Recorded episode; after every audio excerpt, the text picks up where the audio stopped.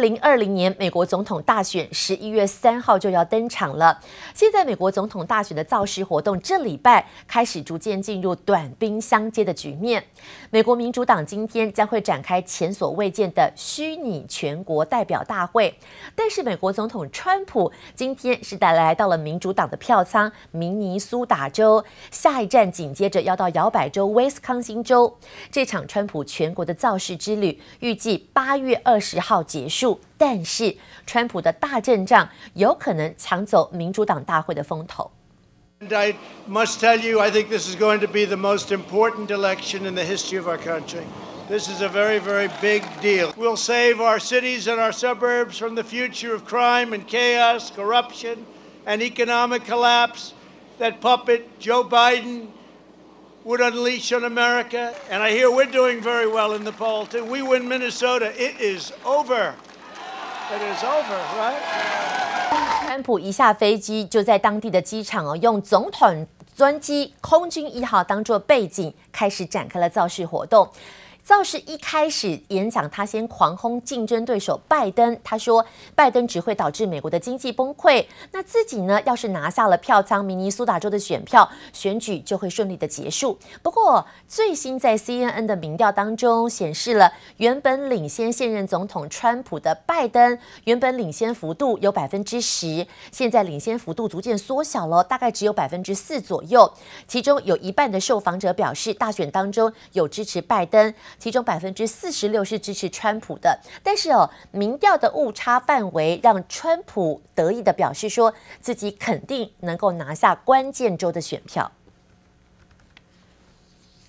美国总统大选很特别，因为遇到了肺炎的疫情，预计有上百万的美国选民将会用邮寄方式来投票。但美国总统川普在大选之前不断的威胁，威胁选民，威胁相关的单位，谁呢？美国的邮政管理局。即便现在哟，邮政管理局已经慢慢的把选票寄出去，但是川普还是撂下狠话，他说接下来将会对这些相关机关资金将会有所绑紧，也就是说。不再是资金让他们运作了。不过，民主党人表示说，川普这个举动等于让他们有新的武器，有机会打入长久支持共和党的选民阶层，平添了二零二零年选举的胜算。They need that money in order to have the post office work, so it can take all of these millions and millions of ballots. Now, if we don't make a deal, that means they don't get the money. That means they can't have universal mail-in voting.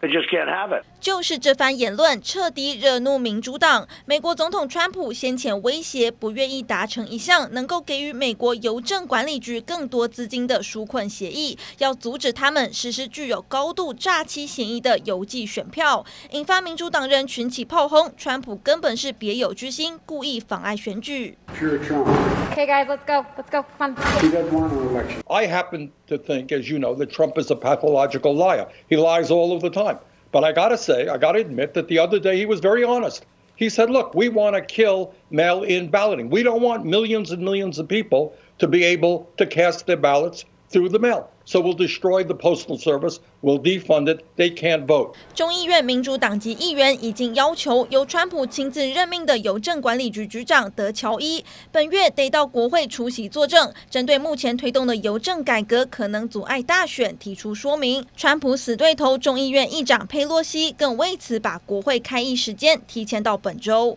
The president is afraid of the American people. First,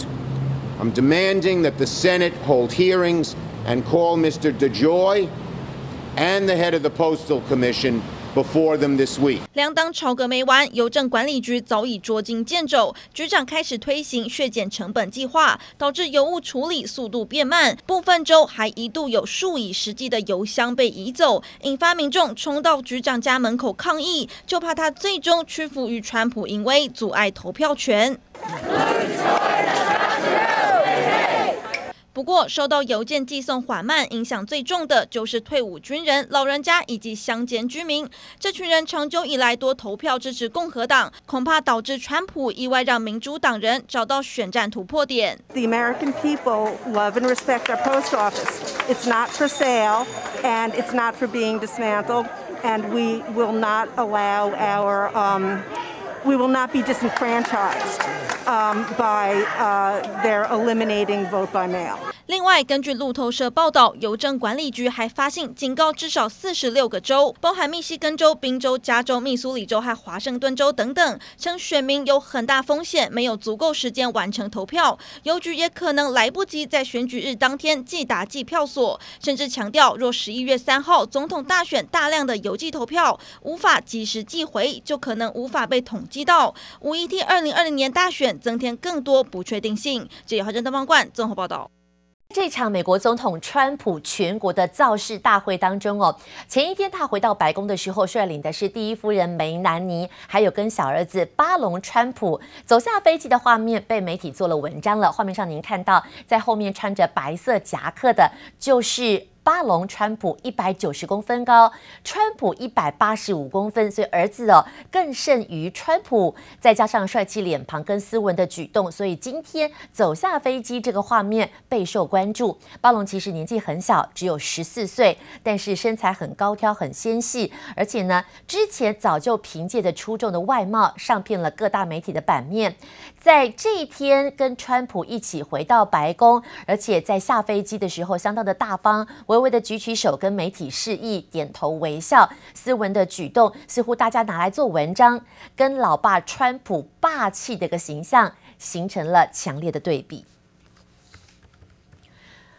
选举当中，这次受到了一疫情的影响，美国总统大选呢，民主党跟共和党两党的党员大后大会都是被迫延后的。民主党大会最后决定透过了视讯来举行，在台北时间今天展开为期四天的党员大会，最后一天将会在当地时间大概八月二十号正式的提名前副总统拜登角逐白宫的宝座。Ready, get set, go. I'm signing this because I'm in this race to win, and with that guy right there, and we're going to get it done. But I think there is overwhelming understanding that Donald Trump must be defeated, Biden must be elected. 这一次因为疫情关系，所以不仅仅在整个的提名大会用视讯的，为了吸引选民观看，各地的民主党党部都提供了场地现场 live 观看。美国的四大电视网也承诺会直播画面。另外，在民主党全代会的第一天，请来了人气相当高的前美国第一夫人蜜雪儿。两位的前总统克林顿还有奥巴马分别会在礼拜二、礼拜三登场演说。那拜登的副手叫贺锦丽，贺锦丽在礼拜三有自己一个独场秀。至于拜登本人压轴好戏，在礼拜四的大会当中，最后晚上会接受民主党的正式提名，而且透过视讯会在家里面发表提名的演说。股市呢，虽然美国总统川普一直威胁投资人，告诉大家，如果自己落选的话，美国股市在接下来会有很惨败的一个拉回。但是有当前美国股市在昨天纳斯达克指数创高，还有费半指数创高，道琼有一些压抑，因为新一轮的纾困方案迟迟没有新的进展，加上了美国商务部扩大对华为的禁令。昨天除了华为之外，又对其他三十八间的华为子公司把它列入黑名单，所以美国跟中国的关系再度陷入紧张。那昨天最分歧的是，金融股相对的比较弱，工业股相对的比较弱，包括了能源概念股，昨天压抑了道琼指数，但是科技类股虽然现在。在川普痛批华为是间谍，而且怒批说中国占尽了美国便宜。昨天科技股还是很强哦，苹果盘中一度的持续的创高，还有昨天亚马逊其他的科技族群其实表现不弱，所以昨天推升了纳斯达克指数、费半指数再度创下历史新高。美国现在又扩大对华为禁令，把其他三十八家的华为子公司也列入了黑名单。远在加拿大的华为公主孟晚舟，最新由律师前往了法院，迫切要求要公布关于了孟晚舟被捕的机密文件。他声称这些文件将会显示孟晚舟的权利受到了严重的侵犯。画面上您看到这法新社最近的报道说，孟晚舟的律师向卑诗省的最高法院要求公布四百多件的关键文件。好，这个文件关键的地方在于，大多都是关于孟晚舟被捕的前后，加拿大跟美国机构之间的通讯。陆续说，目前美国 FBI 跟加拿大的当局几乎是共谋，在孟晚舟二零一八年底由香港飞抵温哥华之后，没有律师陪同的状况之下，却被扣留盘问了将近三个小时。他的私人装置包括了 iPhone、iPad、MacBook Air 都被非法的扣押，所以打算以引渡程序被滥用为理由，要求终止把孟晚舟引渡到美国受审的程序。好，不过目前外国媒体预计说，检方可能会以国安为借口拒绝提供。算一算呢、哦，从华为去年五月首都被列入制裁名单以来，到目前已经有多达一百五十二家子公司被列入黑名单了。目前看起来，在如此的冲突之下，恐怕会引发新的导火线。说到了新的导火线，美国再度出了重拳封杀华为。昨天，美国国务院最新宣布，进一步收紧了对华为的限制，也就是说，未来华为如果没有经过美国特许的半导体晶片，都不能够提供给华为使用。美国商务部有一位官员表表示说，美国新的限制措施可能会覆盖华为可能寻找第三方设计公司购买的现成设计产品，也就是说，之前呢在在华为原本想透过联发科出货给这个华为的晶片，现在如果联发科的晶片没有经过美国申请取得许可的话，也不能供货给华为。商务部也证实说，在接下来本来会允许禁止华为的禁令到八月十五号，能不能再延长呢？目前确定是没有办法再延长的。好，整体看起来，除了华为之外，持续封杀的厂商越来越多了。还记得之前美国总统川普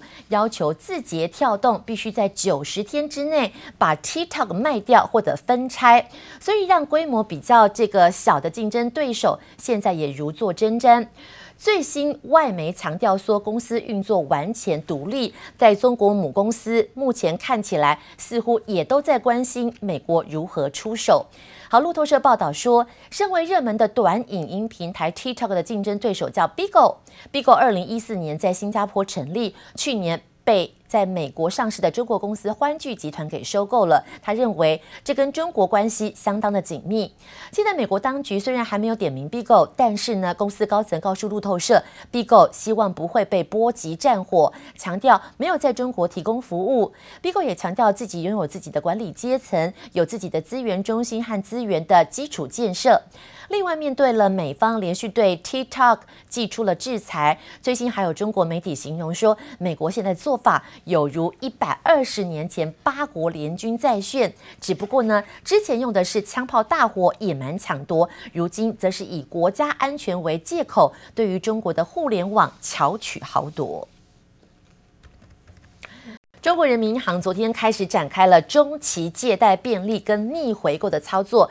仔细来讲，就是对于整个的市场呢，希望能够再放出资金。面对这一次的疫情，一方面左手希望让资金更宽松，但是也希望能够目前逐渐的让中国的金融市场能够导向更确切而且更安全的局面。好，现在看起来五月下旬以来的市场流动性收购，目前收紧的措施即将告个段落了。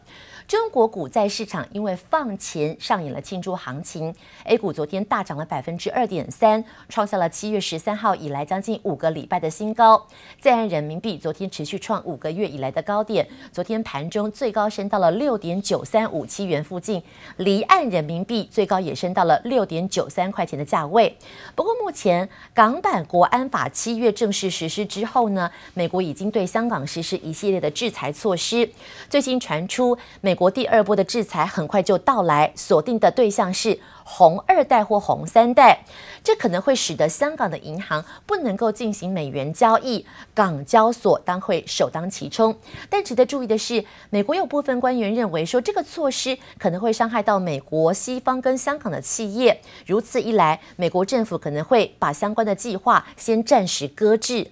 那对于美国持续在中国施压之下，中国可能会透过减少出口稀土作为反制的报复行动。先来看数据，中国海关最新数据显示，中国稀土出口给美国的量七月开始大幅的减少，特别是跟去年比起来，大概减少了七成左右。好，外界认为，因为目前美国的稀土是大量的依赖中国的出口，如果中国现在少量的只限制了稀土出口到美国，很可能成为这次反制的报复行动。好，现在如此一来，两国会不会再引发新的导火线，也备受市场关注。不过美中一来一往之际哦，我们统整一下这一次从 TikTok 的收购案，目前虽然还在进行当中，现在还是传出微软要买下 TikTok 在美国、在加拿大、在纽西兰甚至澳洲的业务，另外还想加码收购英国的业务。